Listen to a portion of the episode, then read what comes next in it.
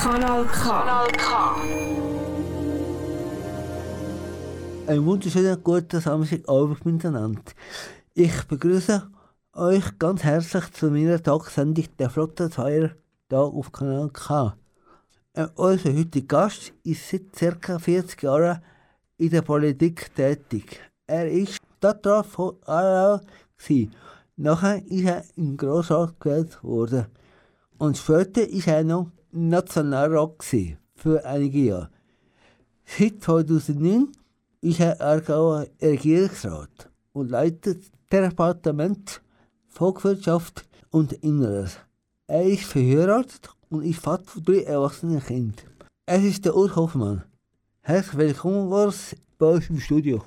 Sali, Dolf, danke vielmals für die Einladung. In der nächsten Stunde rede ich mit dem Urs Hoffmann über seinen bisherigen Lebensweg und über seine politische Tätigkeit. Äh, durch die Sendung führt euch der Dolf Keller.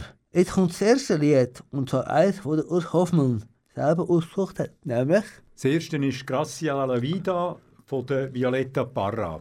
Ein mhm. chilenisches Lied, das glaub, sehr bekannt ist, wo auch viele mhm. andere Interpretinnen schon gesungen haben. Ja, und wieso hast du das ausgewählt? Ich habe das ausgewählt, weil ich vor über 40 Jahren in Chile war, 1978, und dort eigentlich aus dieser ganzen Zeit heraus mit dem Putsch gegen Allende äh, auch politisiert worden bin. Und äh, mhm. das Lied von der Violetta Parra war eines, wo die Aufbruchstimmung und auch äh, die Neuausrichtung von dem Land ein bisschen symbolisiert hat, äh, mit dieser Nueva Canción äh, äh, von Südamerika. Dann kannst du ein Spanisch, oder?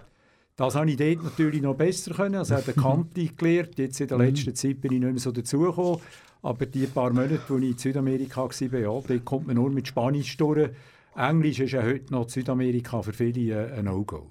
Ich sehr gerne spanische Musik, gell? Das ja, eben, ich habe ein paar spanische Musiken jetzt aus dem. Das ist ja so ein bisschen der rote Faden, der durch die Musik durchgeht, sind äh, südamerikanische Interpretinnen, alles Frauen. Gracias a la vida que me ha dado tanto, me dio dos luceros que cuando los abro, perfecto distingo lo negro del blanco y en el alto cielo su fondo estrellado en las multitudes el hombre que yo amo. Gracias a la vida que me ha dado tanto, me ha dado el oído, que en todo su ancho graba noche y día,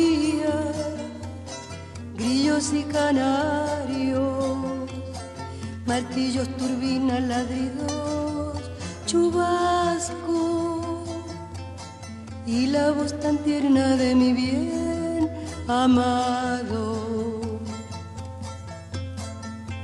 Gracias a la vida que me ha dado tanto me ha dado el sonido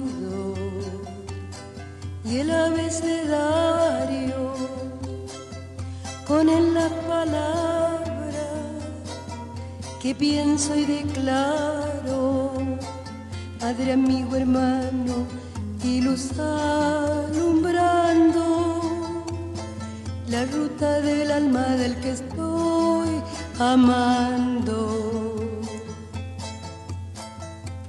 gracias a la vida que me ha dado tanto, me ha dado la marcha de mis pies cansados, con ellos anduve ciudades y charcos playas y desierto, montañas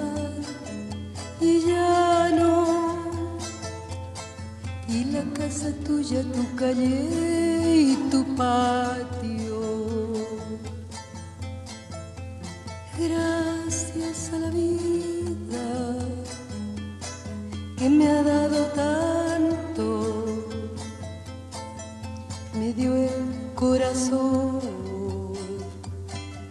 que agita su marco cuando miro el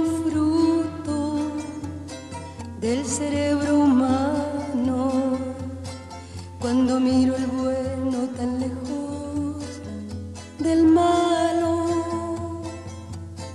cuando miro el fondo de tus ojos claros. Gracias a la vida que me ha dado tanto,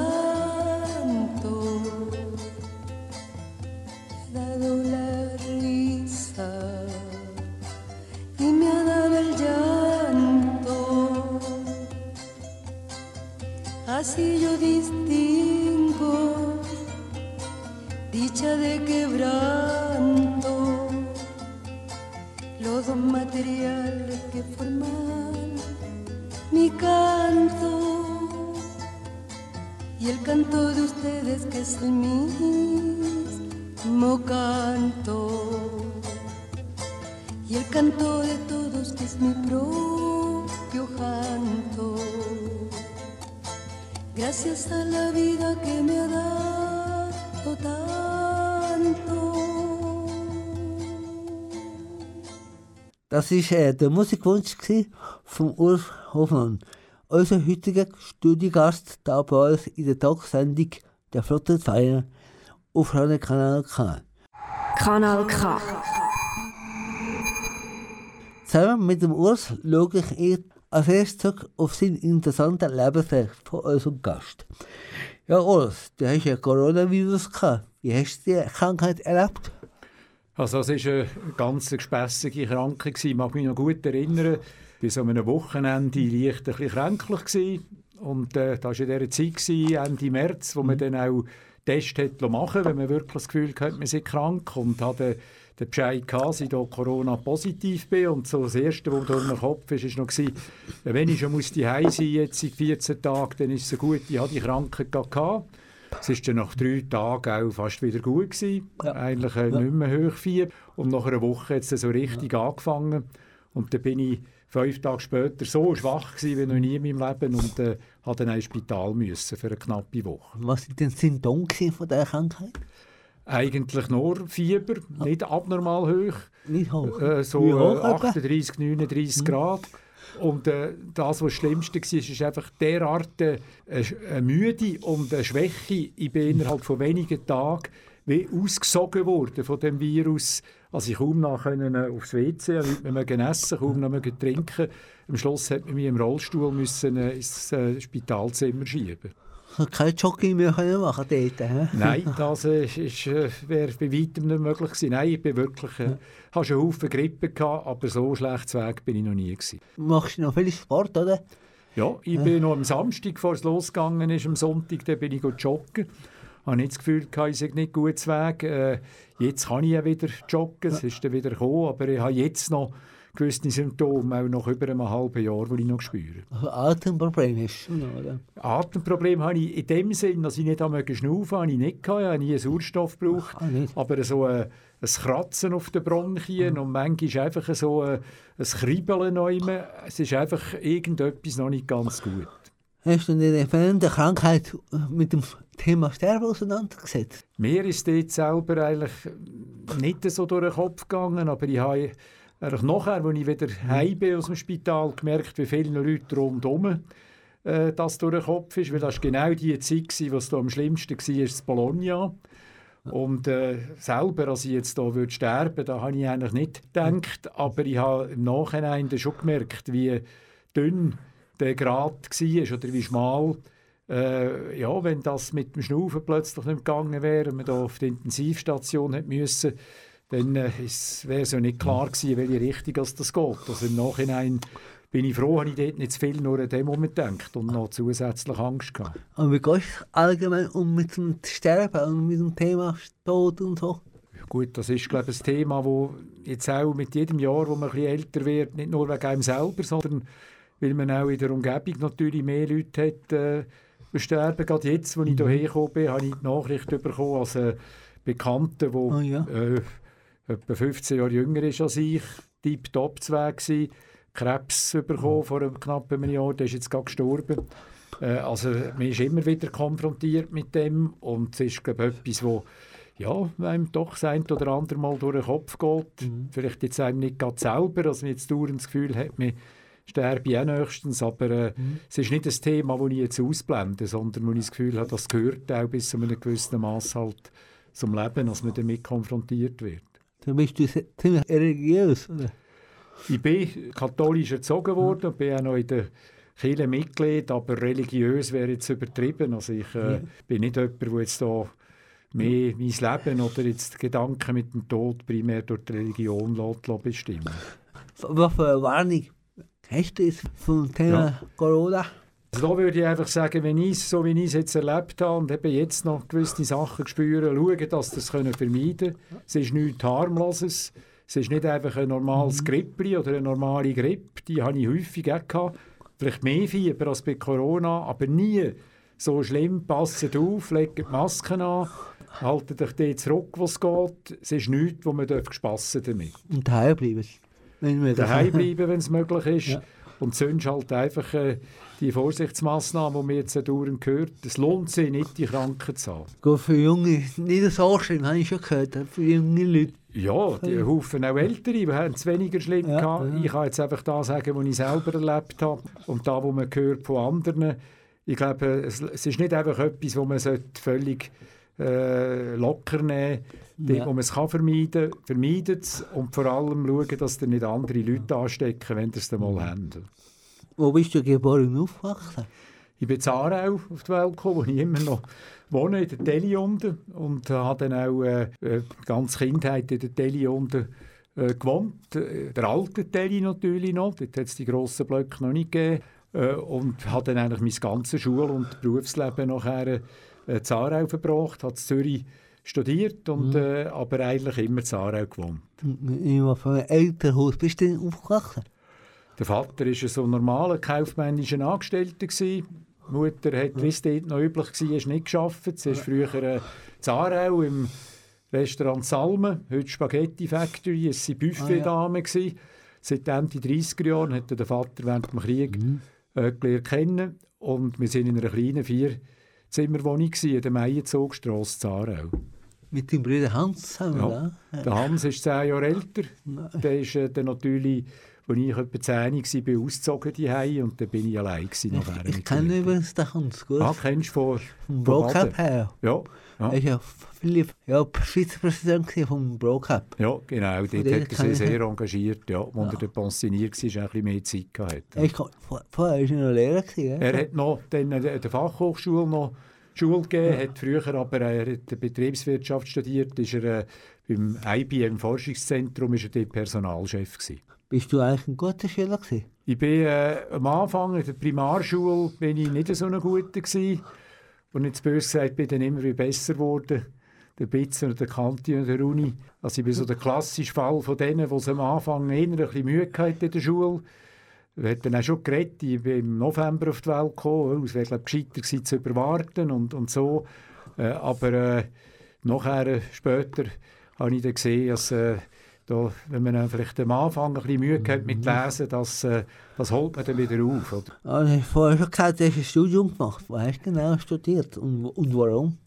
Ich habe Jus studiert, also bin Jurist geworden und habe da lang während der Kanti-Zeit äh, hin und her gemacht. Ich habe meine äh, besonderen Schwergewicht oder auch Fähigkeiten in der Naturwissenschaft gehabt, Physik, Chemie, Mathematik und habe lange eher wollte Richtung äh, Biologie, Medizin etwas machen.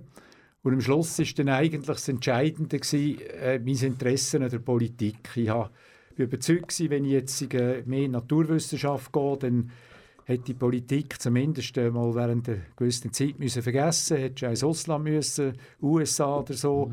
Und äh, ich bin schon früh dann sehr politisch interessiert gewesen, und das war am Schluss eigentlich ausschlaggebend gewesen, dass ich dann für die Juristerei äh, entschieden habe. Ja, wie bist du eigentlich durch die Politik hineingekommen? Du hast ja vorhin den Brüder erwähnt. Äh, er war auch politisch interessiert gewesen und er hat ein bisschen, äh, glaub, den Ehrgeiz gehabt, um kleinen Brüder ein bisschen Politik zu zeigen. Und darum hat es mich dann schon sehr früh sehr interessiert. Wir haben wir so ein richtiges Fernsehkind gewesen. Wir hatten zwei Sender, gehabt, den Schweizer und den Deutschen Eis. Und im Deutschen Eis äh, hat man natürlich viele so politische Sendungen von Deutschland geschaut. Und das war die Zeit gewesen, Ende 60er Jahre, wo der Willy Brandt dann Bundeskanzler geworden ist. Mhm. Es sind viele Sendungen gekommen, wo die deutsche Politik, die ein bisschen mehr gelaufen ist, als zumindest steht in der schweizerischen, gebracht worden ist. Und äh, da mhm. habe ich das Gefühl, das hat mich dann, die Brüder und die deutsche Politik hat, hat mich dann politisiert mhm, und ja. äh, interessiert an der Politik. Und äh, da hat mich Ärmel genommen und hat mich eigentlich nie mehr losgelassen. Ja, du bist 45 Jahre in der Politik gewesen, oder? Äh, was hat dir an der Politik so Spaß gemacht? Und ist es dir nie verleidet gewesen? Also ich glaube, da, was mich fasziniert hat, immer ist, dass man äh, sich einbringen kann, kann diskutieren mit mhm. anderen Leuten und schauen, welche sind die, die besten, die sinnvollsten Meinungen und Projekte. Ich kann mitgestalten, was, was passiert, eben zuerst in der Stadt, dann im Kanton, dann auch ja. im, im Bund. Und äh, da hat mich immer eine faszinierende Arbeit gedacht. Immer neben der beruflichen Arbeit als Jurist, bis ich der Regierungsrat wurde, bin das dann natürlich ein Berufspolitiker gewesen. Aber Politik ist eigentlich auch mühsam, oder? Man kommt nicht vorwärts, manchmal, oder? Das ist es so. Also jemand, wo, äh, ich bin auch eher ungeduldig und habe manchmal das Gefühl, es müsste schneller gehen. Aber das muss man ein bisschen lernen in der Politik, sonst äh, löscht es einem schnell ab. Das gehört äh, dazu und ich bin mhm. überzeugt, dass vielfach das Mühsame, wo man nicht so für sich kommt, am Schluss halt äh, gleich die besseren Lösungen bringt als irgendein Hüst und Hot, wo schnell wieder etwas ist und dann ein halbes Jahr später kommt ein anderes Ruder und macht alles wieder anders. Ich glaube, das ist halt ein Teil da von unserer Schweizer Politik, wo wo man sich muss abfinden wenn man gerne Politik macht. Äh, wer, wer, ein Diktator und sagen würde, so und so machen so. Ja, wenn man so Anwandlungen hat, wie ja. vielleicht der Trump oder solche Figuren, ja. Putin, die äh, sie als Diktatoren aufführen ja, dann ist es am besten, aber es ist sicher nicht das Beste für, für die Leute und für das Land. Ich glaube, das ist etwas, was für mich zu der Politik gehört. Die Demokratie, ja. da müssen alle können mitreden auch wenn es mühsam ist. Und von dem her hätte ich jetzt nie wollen, der sein, der einfach äh, generell kann äh, bestimmen. Im Kleinen muss das so sein, jetzt in meinem Job als mhm. Regierungsrat. Da muss man mal entscheiden. Aber in den grossen Zügen und in den wichtigen Fragen, da gehört es bei uns dazu, dass am Schluss halt eine Mehrheit entscheidet. Und äh, das ist manchmal halt auch nicht so, wie man es selber gerne hätte. Bei im Regierungsrat auch so, dass er gemeinsam entscheiden. Also und die anderen Regierungsräte? Also die Sachen, die in Regierungsrat kommen, ja. ja, dort schaut man, dass man wenn möglich eine gemeinsame Lösung hinbringt. Aber es gibt natürlich viele Situationen, wo halt dann abgestimmt wird und dann ist die Mehrheit, äh, die entscheidet. Aber es hat auch viele kleinere Sachen, wo man dann innerhalb des eigenen Departements zusammen mit seinen Mitarbeitenden äh, selber zum Entscheid kommt. Es kommt ja nicht alles in Regierungsrat, wo Aha. auf kantonaler Ebene entschieden wird. Das ist ähnlich wie beim Bundesrat, wo sie einmal die Woche eine Bundesratssitzung haben. Das ist genau gleich. Wir haben auch Mittwoch ja. äh, die Regierungsratssitzung. Ja. Äh, der Stichwort Trump. Weißt du das Gefühl von diesen Wahlen? Ich habe es mühsam gefunden, dass man nur irgendwann weiß, genau, wer der Präsident ist. Ja, das hat jetzt Amerika ein System. Das ist in früheren Zeiten auch schon so gewesen. Ich glaube, das Besondere damals ja. ist, dass man mit dem Trump einen hat, wo äh, man das Gefühl hat, er ist auch nicht fähig, äh, einen Mehrheitsentscheid zu akzeptieren und eine Niederlage zu akzeptieren. Er versucht alles mit schlicht und äh, verleumderischen Aussagen. Und das ist das, was einem ein bisschen beelendet. Das andere ist halt das Wahlsystem, das was ein bisschen komplizierter ist als bei uns in der Schweiz. Aber äh, ich hoffe, dass es am Schluss jetzt gut rauskommt. Wenn die Sendung ausgestrahlt wird, wissen wir dann wahrscheinlich, ja. äh, wer neuer Präsident ist. Ich hoffe, es ist jemand Neues. Aber wie können die das denn nicht? Sie sind ja technisch so gut, dass sie es eigentlich können machen Es ist für mich ja. auch ein Rätsel, weil wir hatten die Probleme schon vor 20 Jahren gehabt, dort, wo der äh, Wahl war zwischen Bush ja. und Al Gore, wo ja mit den Lochkarten Probleme Ja. haben und eins äh, Affentheater. Es ist für mich eigentlich auch erstaunlich, warum als man Ja. nicht fähig ist, in Amerika das so zu organisieren, dass das schneller funktioniert. Aber die haben auch ein schwieriges System, wo man sie muss registrieren muss. In Amerika Ja. gibt es auch keine Einwohnerkontrolle wie bei Ja, uns. ja. Äh, da ist äh, schon unklar, wer überhaupt wählen darf. Ich glaube, das ist einfach äh, nicht so organisiert, wie wir es bei uns einfach äh, in der Schweiz gewöhnt sind. Du hast ja viele Ämter in deinem Leben. Das ist das liebste Amt gewesen, das wichtigste Amt. Ja, also das Wichtigste ist, glaube ich, jetzt schon der Regierungsrat, das, was ich jetzt noch mache, weil äh, das Exekutivamt, da hat man immer mehr Gestaltungsmöglichkeiten, ist von dem her auch äh, interessanter als im Parlament, weil äh, man doch noch einen grösseren Gestaltungsspielraum hat, wo man selber tätig ist. Aber auch Nationalrat ist natürlich spannend gewesen, auf schweizerischer Ebene, in einer anderen Dimension und, äh, und die Dynamik von der politischen Tätigkeit. Von dem her gibt es vielleicht schon äh, etwas, wo man Gestaltungsspielraum ein bisschen grösser ist, wo von dem her interessanter ist. Aber ich würde jetzt nicht sagen, die anderen Ämter sind nur zweitrangig gewesen. Ich möchte keins missen von denen. Aber du musst ja dann auf das Parlament hören, oder? Was die Ja. machen. Und das Volk ist auch noch dabei, oder? Das ist ja so. Also erstens einmal müssen Kollegen mitmachen, oder? Dort, wo im Regierungsrat muss entschieden werden, dann ist das Parlament. Aber das ist natürlich in Bern. Aber wenn du selber im Parlament bist, auch nicht anders. Wenn die Mehrheit anders entscheidet, dann stinkt es manchmal auch. Aber das ist halt, wie ich vorhin gesagt habe, Teil von unserem politischen System. Wenn einem da nicht passt, dann muss man irgendwann selber äh, einen Job haben, wo man alleine kann bestimmen kann. In vielen anderen Berufen kann man ja nicht einfach machen, was man will. Da gibt es auch einen Chef oder eine Chefin, äh, die einem Vorgaben macht. Und von dem her äh, ist es vielleicht nicht einmal so anders als in den meisten Berufen auch, die wir haben. Aber nächstes Jahr bist du mehr Regierungsrat. Kommt nicht so Wehmut auf. Und man muss dann nachher Nicht die Wermut, die Wehmut. Mehr, Wermut ja. ist ein anderer. Mehrmut, ja. Äh, die Wehmut äh, ist noch nicht so ganz gekommen, weil es noch so viel läuft jetzt und ich äh, fast noch keine Zeit dafür habe.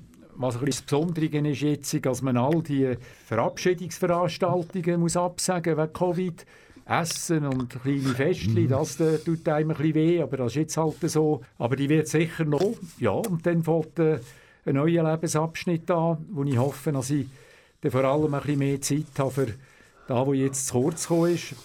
Haufen Sachen, die man vielleicht mal spontan machen will, mal mhm. neu anders hingehen, mal mehr Zeit haben äh, für Gespräche mit Leuten. Da hoffe ich, dass das möglich ist und dass dann doch das ein oder andere See noch ergibt. Ich will jetzt bewusst nicht alles schon vorplanen und durchplanen, dass ich am Schluss wieder in einem Korsett drin bin, wo, äh, wo ich genau da wieder nicht kann machen kann, wo ich eigentlich gerne auch noch mal möchte in meinem Leben. Als Regierungsrat hast du sicher viel müssen lesen, oder? In der Freizeit, was tust du gerne lesen? Freizeit, aha. Also eben lesen habe ich natürlich einen Haufen müssen. Ja. Amtliches Zeug und während der Regierungstätigkeit äh, bin ich eigentlich kaum dazu gekommen, sonst noch Privatzeug zu lesen. Aber in den Ferien, da habe ich eigentlich äh, jetzt immer ein bisschen den Grundsatz gehabt, als ich be- schaue, was ist gerade aktuell, auch Bekannte gefragt habe, was äh, sind jetzt Bücher, die dir mir würden empfehlen und dann wirklich ganz etwas anderes äh, gelesen habe. Teilweise Sachen, die ich früher schon mal gelesen habe, teilweise äh, neues Zeug, teilweise auch Krimi. Also das Lesen ist bei mir in den Ferien die Freizeitbeschäftigung gewesen. Sonst bin ich wirklich zu wenig dazu gekommen und hatte die Energie nicht gehabt, länger an einem Buch zu bleiben. Hast du einen Lieblingsautor oder Autorin? Also ich habe äh, von früher, und das sind solche, die ich jetzt immer noch gerne lese, das ist mir so äh, geblieben aus langer Zeit. Also der Hauptlieblingsautor hängt auch ein bisschen zusammen mit den Liedern, die wir heute hören, ist der Pablo Neruda, chilenischer Dichter, Dichter, ja. der im 73 kurz nach dem Putsch gegen Allende äh, gestorben ist. Er ist ja vor allem als Poet, für Ja. Gedicht bekannt und die Gedichte, die kann ich eben auch äh, während dem Arbeiten mal zwischen lesen. Das sind nicht die dicken Bücher und die lese ich ja gerne laut, sei es auf Deutsch oder auf äh, Spanisch und äh, das ist etwas, wo ich gerne am drin tauche. Und äh, sonst sind auch ein bisschen aus der früheren Zeit sind äh, Schriftsteller, wo schon, Schriftstellerinnen, die schon gestorben sind.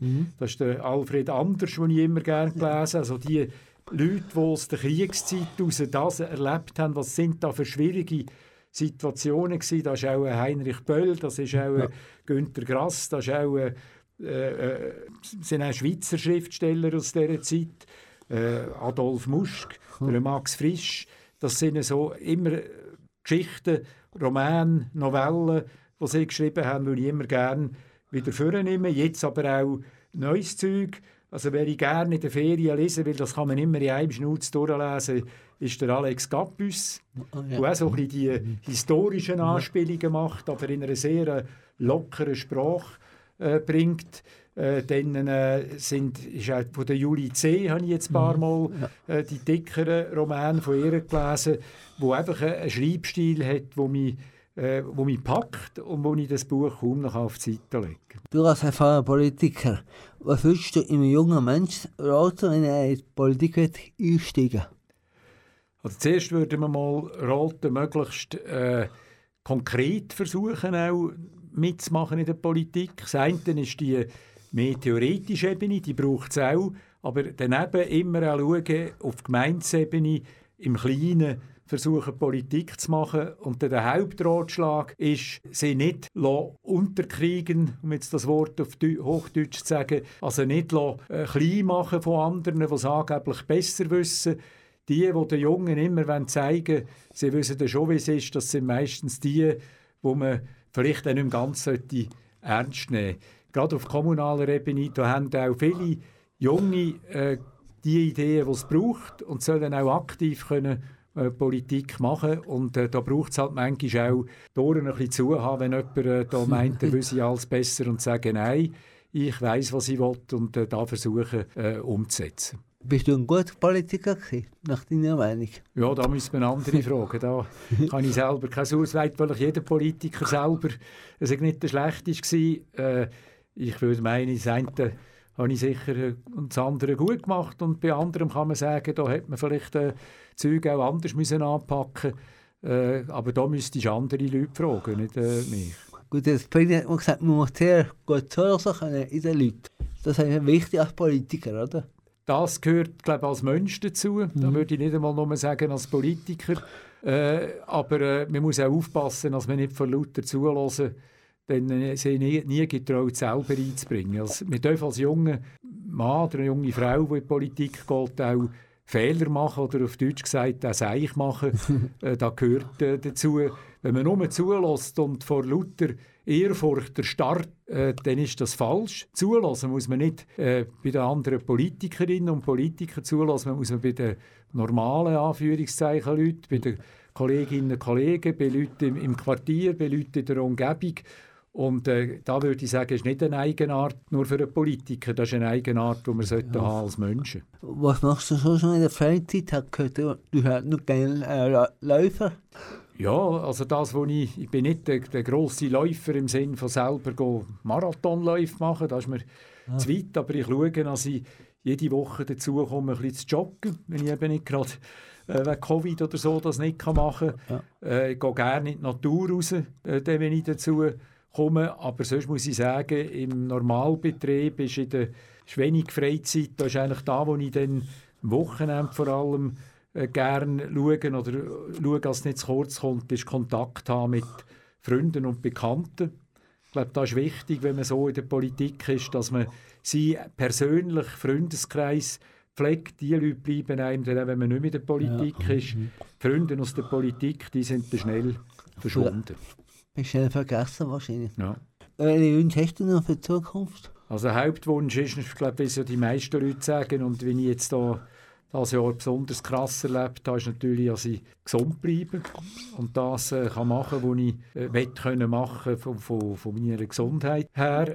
Und äh, das andere ist, dass ich möglichst vielen interessanten Leuten begegne, viele Anregungen habe, vielleicht auch Züge entdecken, wo ich bis jetzt gar nicht daran gedacht hätte. Mhm. Also ich habe nicht das Programm, das jetzt schon durchgetaktet ist, sondern äh, will eigentlich schauen, dass die Zeit, wo ich eben vielleicht aufgrund von meiner Gesundheit noch äh, viel kann machen kann, auch äh, neue Ideen kommen, neue Anregungen kommen, vielleicht auch neue Leute lernen kennen, wo ich jetzt gar noch nicht daran denke. Das ist spannender Lebensweg von Urs Hofmann. Wie er in 1982 in Politik gestiegen ist, das können wir in ein paar Minuten hier auf Kanal K. Also bleibt da, es geht spannend weiter. Aber zuerst hören wir noch Lied. Eins, das Urs Hoffmann, unser Studiogast, in der Sendung mitgebracht hat. Wie heisst das Lied? Das ist äh, eins, das ihr sicher schon gehört habt, aber vielleicht nicht alle wissen, was Fötigas ist. Es ist ein äh, brasilianisches Lied, Ja. Aguas de Março von der Elis Regina und dem Tom Jobim. Das ist äh, vor langer Zeit, äh, in den 60er, Anfang 70er Jahren äh, entstanden und ist quasi ein so inoffizielle Nationalhymne von äh, Brasilien geworden. É pau, é pedra, é o fim do caminho. É o resto de toco, é um pouco sozinho. É um caco de vidro, é a vida, é o sol. É a noite, é a morte, é o laço, é o anzol. É peroba do campo, É o nó da madeira, canga, candê. é o Matita Pereira, É madeira de vento, da é um mistério profundo. é o queira ou não É queira, o vento ventando, é o fim da ladeira. É a viga, é o vão, festa da comida. é a chuva chovendo, é conversa ribeira. Das águas de março, é o fim da canseira, É o pé, é o chão, é a mastradeira, passarinho na mão. pedra de atiradeira, É uma ave no céu, é uma ave no chão, é um regato, é uma fonte. é um pedaço de pão, É o fundo do poço, é o fim do caminho. No rosto desgosto, é um pouco sozinho. É um estrepe, é um prego, é uma ponta, é um ponto, é um pino, pingando, é uma conta, é um conto, é um peixe, é um gesto. é uma prata brilhando, É a luz da manhã, é o tijolo chegando. é a lenha, estilhaço na estrada. É o projeto da casa, é o corpo na cama, é o carro enguiçado, é a lama, é a lama, É um passo, é uma ponte, é um sapo, é uma rã é um resto de mato na luz. da manhã. São as águas de março fechando o verão, é a promessa de vida no teu coração.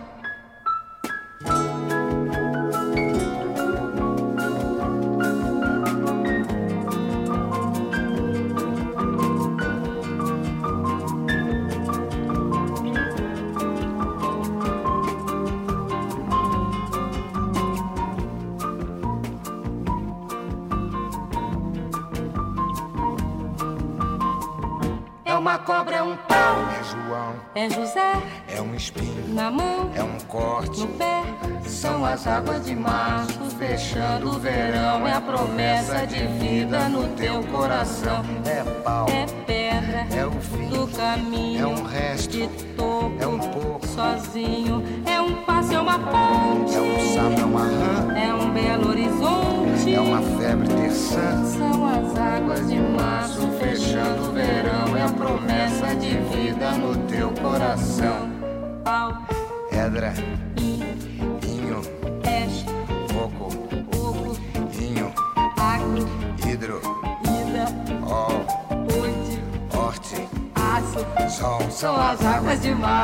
fechando o verão. É a promessa de vida no teu coração.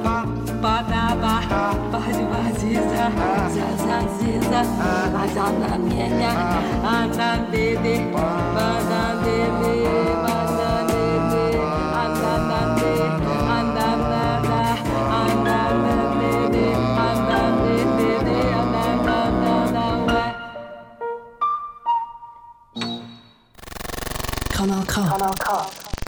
Guten Abend miteinander.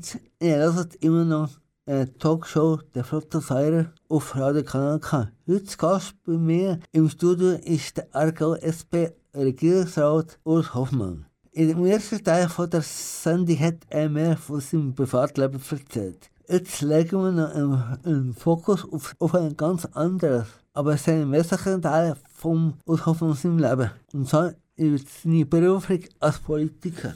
Du bist Vorsteher vom Volkswirtschaftsdepartement und des INO. Was sind deine Aufgaben in diesen zwei Bereichen? Also wir haben ja im Kanton Aargau, für das einer der grösseren Kantone ist in der Schweiz, nur fünf Regierungsräte. Jetzt sind es ja nur Männer, darum Ja. muss ich nicht sagen Regierungsrätin, es wäre schöner, wenn es auch noch äh, Frauen wären. Und durch das haben wir auch Departemente, wo teilweise Sachen zusammen sind, mhm. Wo in anderen Kantonen separate Departemente sind. Das ist jetzt bei mir ganz speziell der Fall. Ich habe Volkswirtschaft, das mhm. ist bei mir äh, der Bereich vom Amt für Wirtschaft und Arbeit, die regionalen Arbeitsvermittlungszentren, die Arbeitslosenkassen, dann aber auch die Standortförderung, auch die Arbeitsbewilligungen im äh, Ausländerbereich. Mhm. Und auf der anderen Seite ist die Sicherheit und der Justizbereich, das ist äh, die Kantonspolizei, sind Gefängnisse, mhm. die Staatsanwaltschaft, das Migrationsamt, das Strassenverkehrsamt, und da sind es auch noch so Dienstleistungsbereiche, sind Gemeinden und sind äh, das Passamt, Handelsregisteramt, Grundbuchämter. Also es ist ein, ein grosser Strauß, wo in Teilen anderen Kantonen drei verschiedene Regierungsräte oder Rätinnen äh, zuständig sind. Das macht es natürlich auch besonders spannend, wenn man da wirklich sehr vielseitig kann unterwegs kann. Und es sind im Gesamten etwa zweieinhalbtausend Mitarbeiterinnen und Mitarbeiter, die in diesem Departement oh. arbeiten. Vor einem Jahr bist du in Frankreich untergekommen, wegen, wegen der Alstom, gell? Ja, das, also, das ist länger her mit der Alstom. Ja.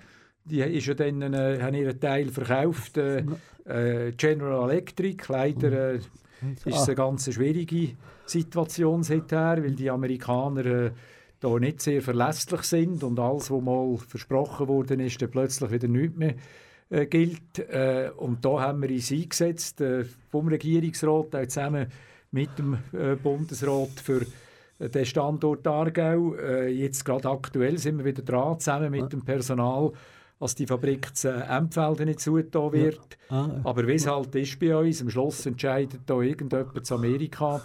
Da fühlt man sich dann ein bisschen machtlos als äh, Regierungsrat. Da hast du verhandelt mit den Amerikanern und mit den Franzosen?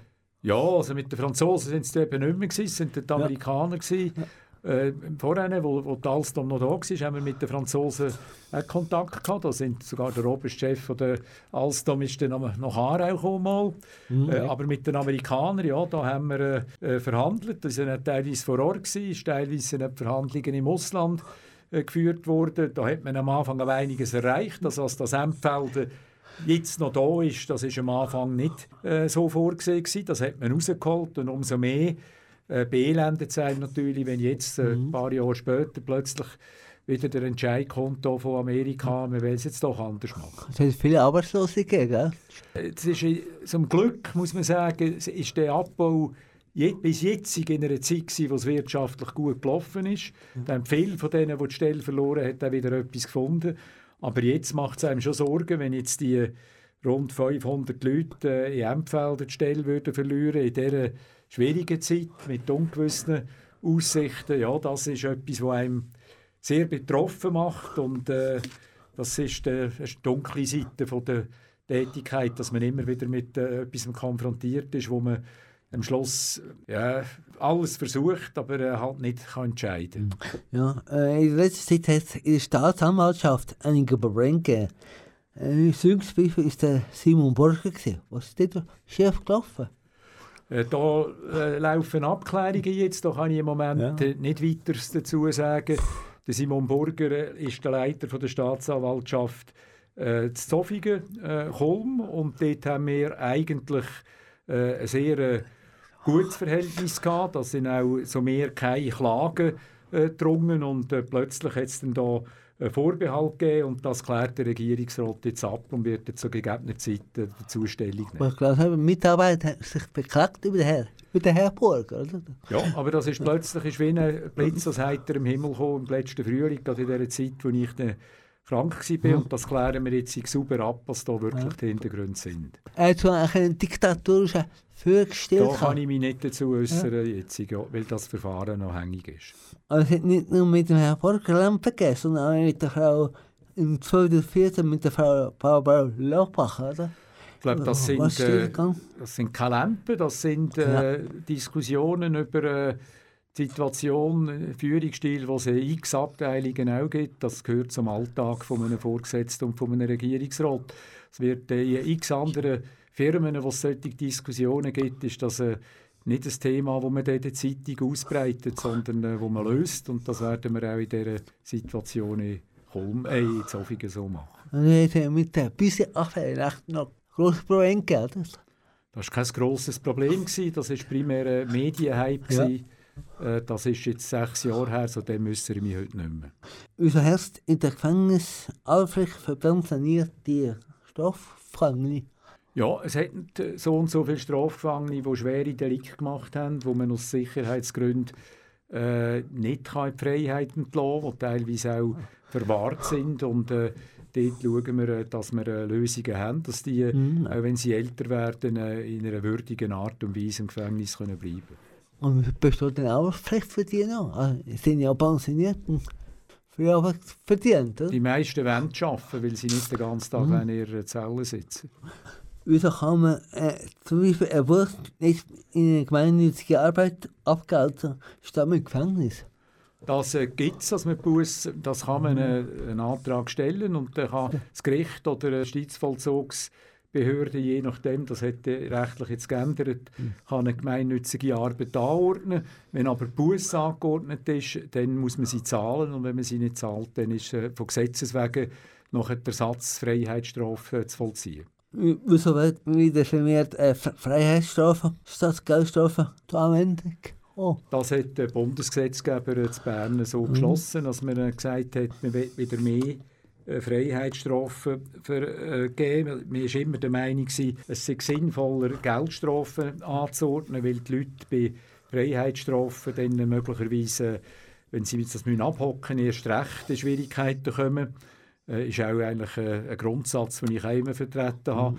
Jetzt aufgrund äh, von den Erfahrungen hat äh, eine Mehrheit im Parlament wieder eher die Auffassung, es sollte aus generalpräventiven Gründen, auf Deutsch Abschreckung, äh, wieder mehr Gefängnisstrafen geben. Aber du bist, du bist für, äh, für Geldstrafe mehr, oder?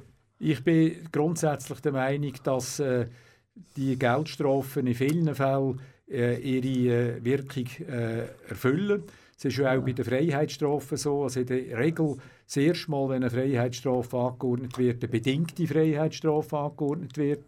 Dort ist es auch nicht so, als ob man das gerade zu spüren bekommt. Und äh, das Schlimmste, was kann sein ist, wenn jemand äh, äh, in einer schwierigen Situation, äh, ohne dass er jetzt wirklich schwere Delikte begangen hat, es geht ja nicht um die schweren, dort gibt es eh Freiheitsstrafen, äh, nachher äh, sein soziales Umfeld verliert, Stelle verliert und erst recht auf die Schiefbahn kommt. Ich habe von Strafgang also der hat gesagt, man das verblöden in der Gefängnis. Verblöden? Ja. Nein, ich glaube nicht. Also der, Im Gefängnis einerseits ist es so, dass man beim Vollzug von Gefängnisstrafen eben auch die Möglichkeit hat, zu arbeiten. Das hätten wir auch attraktiver machen, indem man wieder mehr einen Job hat, wo eine Basis gibt, nachher, wenn jemand wieder rauskommt, können zu arbeiten. Und äh, im Übrigen gibt es auch ein Bildungsangebot im Gefängnis. Man kann Fremdsprachen lernen, kann. IT-Kurs machen, äh, kann andere äh, Ausbildungen machen. Das ist äh, vorgegeben vom Gesetz und da gibt es ein spezielles Bildungsangebot für das Gefängnis. Dann hat es auch eine Bibliothek im Gefängnis. Wir haben im Aargau als eine der wenigen Kantone äh, auch das Theater im Gefängnis, oder, wo äh, Strafgefangene können mitmachen Und äh, das finden wir sehr wichtig, weil das Ziel muss ja sein, erstens, dass die Leute menschenwürdig äh, auch behandelt werden während dem Gefängnisdauer und dass sie, wenn sie dann wieder rauskommen aus dem Gefängnis, möglichst den Rang wieder finden in der Freiheit. ja. Das Theater macht jetzt nicht mit Simon Hoffmann, gell? Sie ist jetzt hier auch äh, dazugekommen, ja, äh, bei der neuesten Aufführung. Und was heißt sie so zu dem Thema? Also ich glaube, sie machen das sehr gern, weil sie äh, sehen, dass das einerseits eine spannende Aufgabe ist, mit diesen Gefangenen so ein Theater zu konzipieren äh, und äh, dass auch etwas ist, wo äh, glaube auch sowohl für das Publikum nachher, die Vorstellungen sind immer ausverkauft gewesen, aber auch für die Gefangenen etwas ganz äh, Spezielles ist. Das hat man im Aargau schon vor Jahrzehnten äh, gehabt. Das ist eine alte Tradition, äh, wo mich freut, dass wir die jetzt auch in den zwölf Jahren, wo ich ungefähr im Regierungsrat bin, haben können, äh, weiterführen. Ja. Wieso muss man im Gefängnis in Lenzburg Einheitskleider tragen?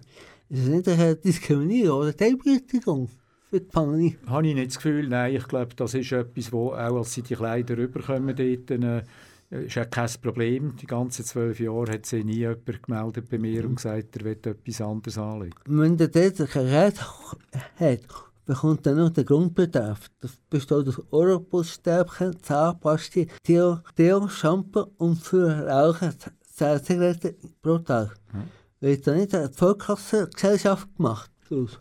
Nein, die arbeiten ja dort und können ja etwas verdienen und können mit dem Geld im Kiosk so günstigen Ansätze auch nachher eine, sechs Raucherwaren oder äh, andere Lebensmittel kaufen.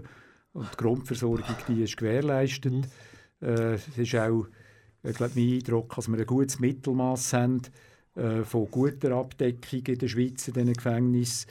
Ich glaube, Lenzburg gilt auch weit um als ein sehr gut geführtes Gefängnis, äh, wo ich nicht den Eindruck habe, dass Mhm. es eine, eine Zweiklassengesellschaft oder eine Diskriminierung. Wird dann eigentlich festgestellt, ob der Täter Geld hat oder nicht?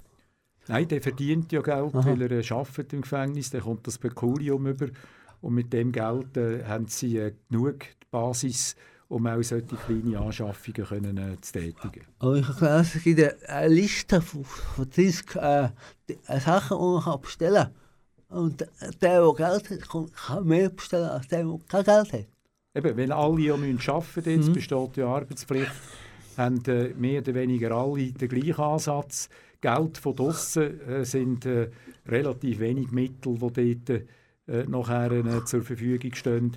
Äh, Im Übrigen ist es auch äh, außerhalb des Gefängnisses nicht so, dass jeder gleich viel Geld hat. Können Sie Geld von außen bekommen? Das geht nicht, oder? Äh, ich weiß jetzt nicht genau, wie dort äh, Ja. die Regelung ist. Äh, es ist nie ein Thema auf meiner Ebene. Es hat sich nie jemand beklagt, äh, sie seien hier schlecht gehalten in dieser Beziehung. Vor- äh, Vorhin noch gesagt, Sie macht einen Internetkurs. Im Gefängnis sind ja Internet verboten. Wie geht das miteinander? Was verboten? Internet. Ah, Internet ist ja verboten im Gefängnis, oder? Ja, ich habe nicht gesagt, es gibt einen Internetkurs, es gibt einen IT. Gut, ja. Und dort gibt es Möglichkeiten, dass man das so äh, auch in diesen Kurs Ja. äh, kann machen kann, dass die Leute äh, lernen, wie sie mit solchen äh, Gerätschaften müssen umgehen müssen, ohne dass sie einfach ins freie Internet können und können surfen oder? Ah, das, das geht nicht, das kann man nicht machen. Ja. Aber in der Zelle haben Sie nicht kein Internet, oder? Zum Üben. Nein, das haben sie Internet nicht, aber IT ist ja nicht nur Internet. Was ist eigentlich der Unterschied zwischen Verwahrung und einer kleinen Verwahrung? Kleine Verwahrung, also dem, was man so sagt, das ist einfach im Volksmund mehr oder weniger so, der Begriff gibt es rechtlich nicht. Äh, Das ist eine, eine Massnahme, die man hat, die maximal auf fünf Jahre kann angeordnet werden aber wieder kann verlängert werden wo es darum geht, äh, jemanden zu therapieren während dieser Zeit. Also die, jemand, wo man sagt, das ist therapiebedürftig, also dass man die Personen so weit kann bringen dass man sie wieder in die Freiheit kann entlassen brauchen sie Therapien, während die eigentliche Verwahrung, die ist zeitlich unbefristet, das ist eine Sicherungsmaßnahme, wo man sagt, die sind äh, auf zeitlich unbestimmte Zeit äh, im Gefängnis, weil man sagt, es ist gefährlich, wenn man die wieder rauslässt. Äh, ohne dass das nur auf fünf Jahre jetzt, äh, oder auf weniger als fünf Jahre befristet ist. Und man muss jedes Jahr wieder mal anschauen, der Straftäter, oder? Wir können in der Freiheit entlassen werden. Ja, das wird auch bei der Verwahrung natürlich äh, immer wieder äh, überprüft, ob Entlassung möglich ist, außer bei der sogenannten lebenslänglichen Verwahrung. Das ist Ja. etwas Neues, was das Parlament eingeführt hat, was bei ganz schweren Straftaten kann geben kann, wo schon der Richter am Anfang sagt, dass sie Verwahrung auf Lebzeiten, äh, wo man nur bei neuen Erkenntnissen wieder könnte aufheben könnte. Dort ist das nicht möglich.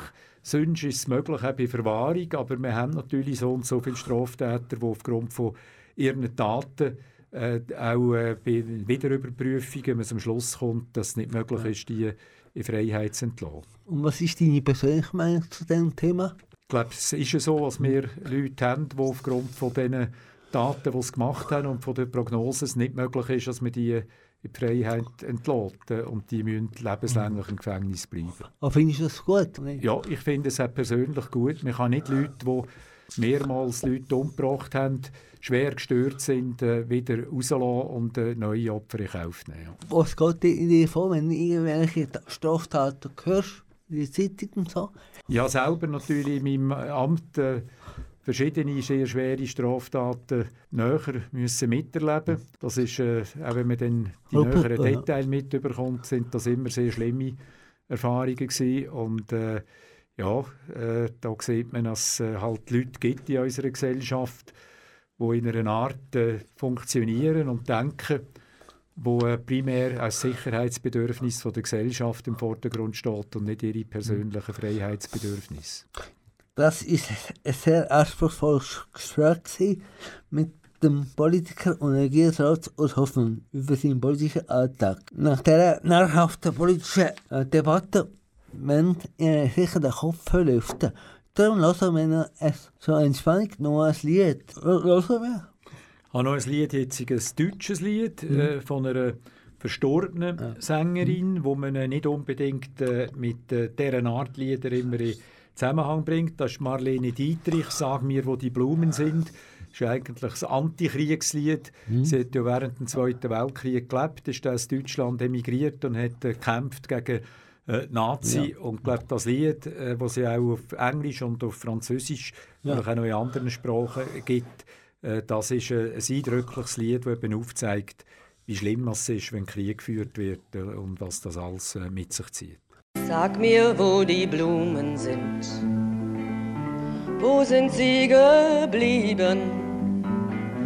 Sag mir, wo die Blumen sind. Was ist geschehen? Sag mir, wo die Blumen sind. Mädchen pflückten sie geschwind. Wann wird man je verstehen? Wann wird man je verstehen? Sag mir, wo die Mädchen sind. Wo sind sie geblieben? Sag mir, wo die Mädchen sind. Was ist geschehen? Sag mir, wo die Mädchen sind. Männer nahmen sie geschwind. Wann wird man je verstehen? Wann wird man je verstehen? Sag mir, wo die Männer sind wo sind sie geblieben? Sag mir, wo die Männer sind. Was ist geschehen? Sag mir, wo die Männer sind. Zogen fort, der Krieg beginnt. Wann wird man je verstehen? Wann wird man je verstehen? Sag, wo die Soldaten sind. Wo sind sie geblieben? Sag, wo die Soldaten sind. Was ist geschehen? Sag, wo die Soldaten sind. Über Gräbern weht der Wind. Wann wird man je verstehen? wann wird man je gestehen? Sag mir, wo die Gräber sind, wo sind sie geblieben? Sag mir, wo die Gräber sind, was ist geschehen? Sag mir, wo die Gräber sind, Blumen blühen im Sommerwind. Wann wird man je verstehen? Wann wird man je verstehen? Sag mir, wo die Blumen sind. Wo sind sie geblieben? Sag mir, wo die Blumen sind. Was ist geschehen? Sag mir, wo die Blumen sind. Mädchen pflückten sie geschwind. Wann wird man je verstehen? Wann wird man je verstehen? Das ist Lexi. Sag mir, wo die Blumen sind.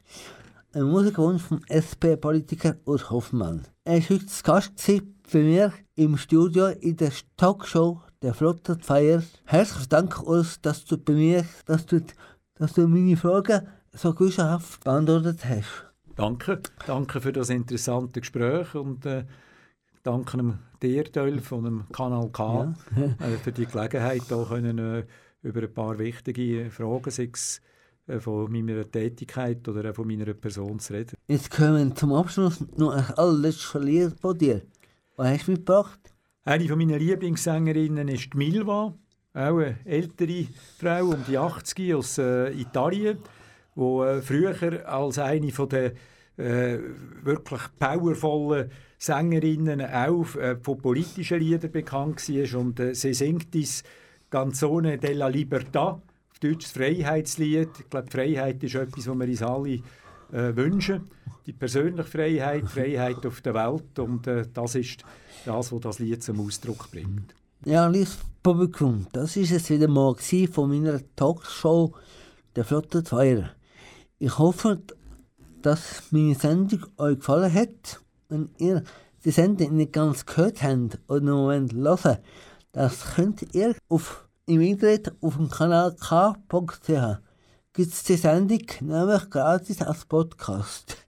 Ich wünsche euch, euch schöne Weihnachten und einen guten Rutsch ins neue Jahr. Wir hören uns wieder am 9. Januar 2021. Am Mikrofon war für euch in der letzten Stunde der Dolph Keller. Ciao zusammen. Kanal K. Richtig gutes Radio. Quello che domandiamo è libertà, quello che rifiutate è libertà, quello che non sapete è che noi ad ogni costo noi ce la prenderemo